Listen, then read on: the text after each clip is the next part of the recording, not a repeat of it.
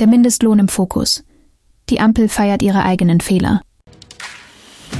Die beschlossene Mindestlohnanpassung stabilisiert die Ein Lohneinkommen für die Beschäftigten in den unteren Lohnbereichen angesichts von Inflation und gestiegenen Lebenshaltungskosten.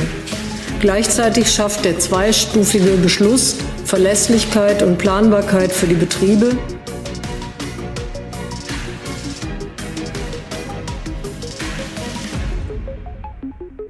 Jüngste Erhöhung des Mindestlohns auf 12,41 Euro pro Stunde wird von Regierungsparteien als Maßnahme gefeiert, um die Armut zu bekämpfen und die Einkommensverteilung zu verbessern.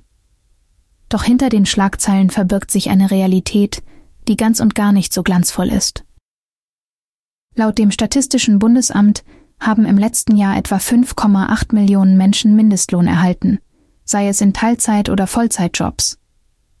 Wenig wird darüber diskutiert, dass die Erhöhung des Mindestlohns auch höhere Lohnsteuerabzüge mit sich bringt und Unternehmen, die auf günstige Arbeitskräfte angewiesen sind, nun anderswo sparen müssen.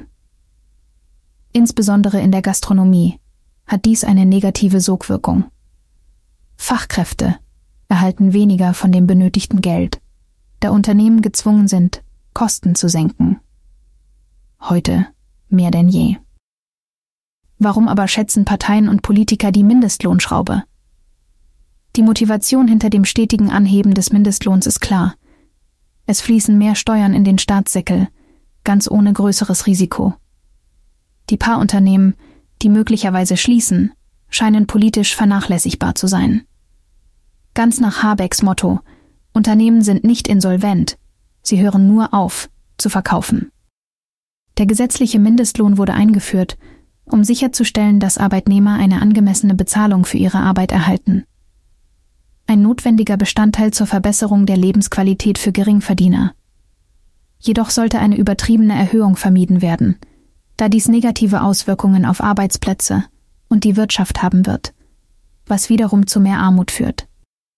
Statt an der Mindestlohnschraube zu drehen, könnten effektive Steuerreduzierungen im Bereich Löhne und Gehälter eine bessere Alternative darstellen.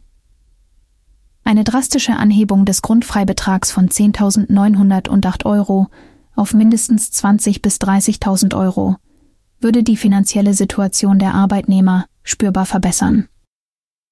Als Übergang könnte die Regierung Niedrigeinkommenssteuergutschriften nutzen. Die Einführung von Steuergutschriften für Geringverdiener ist eine gezielte Alternative, die einen positiven Effekt auf die Armutsbekämpfung hat. Dadurch wird die Steuerlast für einkommensschwache Arbeitnehmer verringert und das Nettogehalt erhöht. Langfristige Armutsbekämpfung erfordert ohnehin eher eine verstärkte Investition in Bildungsangebote und berufliche Qualifikationen. Bildung ermöglicht nicht nur bessere berufliche Perspektiven, sondern trägt auch zur langfristigen wirtschaftlichen Ermächtigung bei. Den Regierungsparteien fehlt es jedoch an Mut zu radikalen Schritten, um wirkliche Veränderungen herbeizuführen. Für die Bedenkenträger, die immer wieder fragen, woher das Geld kommen soll, Bürgergeld und Sozialleistungen sind eine gute Quelle. Denn wenn die Menschen angemessen für ihre Arbeit entlohnt werden, verringert sich auch die Anzahl der Sozialhilfeempfänger. Eine Win-Win-Situation für die Gesellschaft.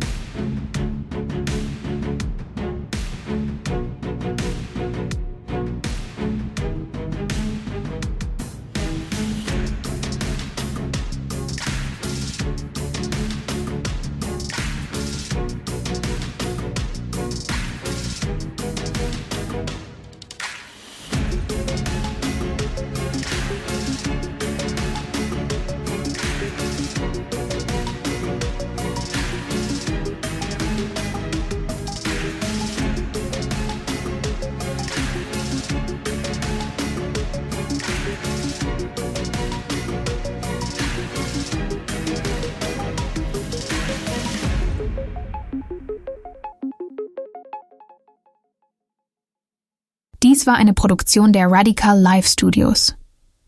Nicht vergessen, folgt uns auf Spotify oder Apple Podcasts.